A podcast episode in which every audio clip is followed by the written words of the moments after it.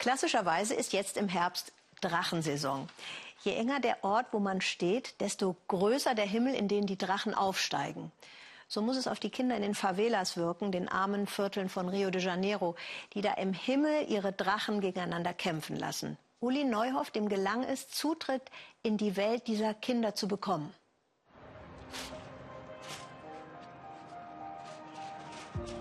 Der Wind bläst kräftig über der Favela Josina. Igor ist dann immer auf dem Dach.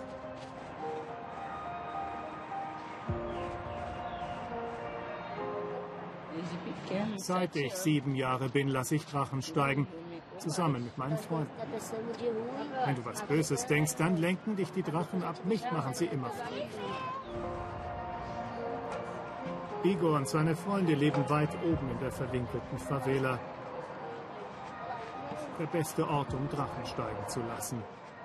Aber auch weit weg vom Zentrum der Favela im Tal. Wer hier nicht geboren wurde, verirrt sich schnell. Eine Welt für sich, arm, eng und meistens laut.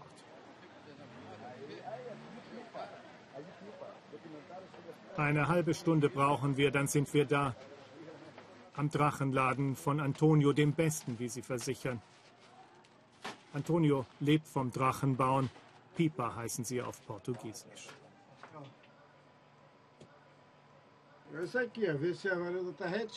Ich muss schauen, ob der Stab gerade ist. Der Hauptstab in der Mitte muss gerade sein, sonst taumelt die Pipa nur. Wenn er krumm ist, dann hat es keinen Sinn.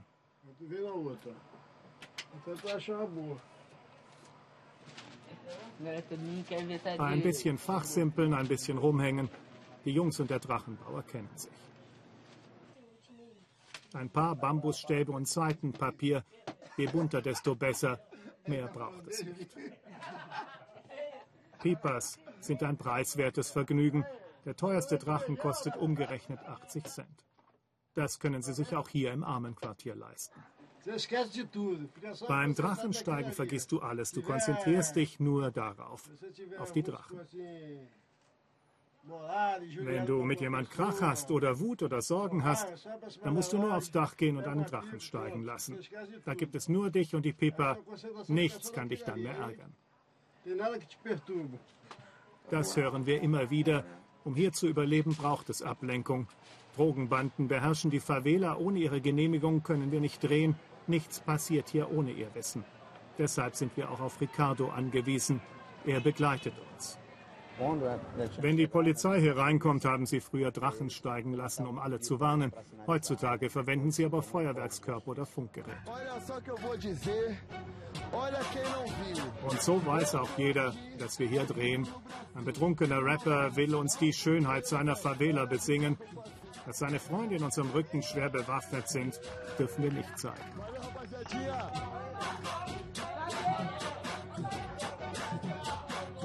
Das Leben hier ist brutal. Sich dem zu entziehen, fällt schwer. Eine der höchsten Mordraten der Welt und zur Armut kommt die Ausweglosigkeit. Wer hier aufwächst, stirbt auch hier. Aus Rosina kommen die Putzfrauen und Hilfsarbeiter von Rio und die Drogendealer.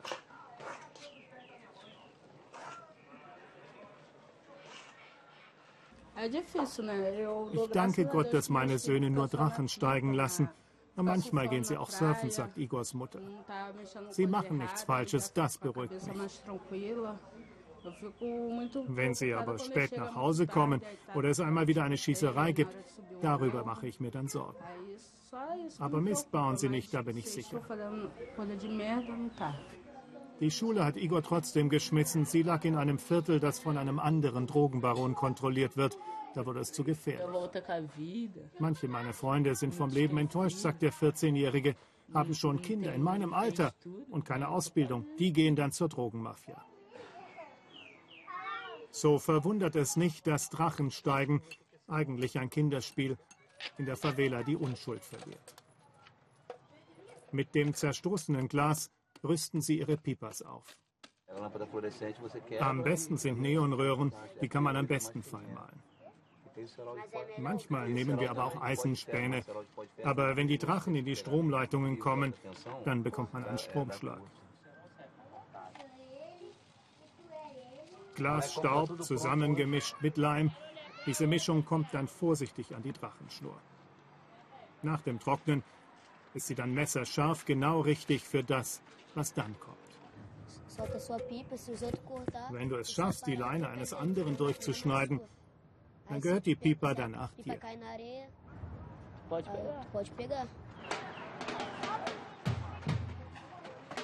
Es ist ein richtiger Luftkampf, leise, aber voll konzentriert.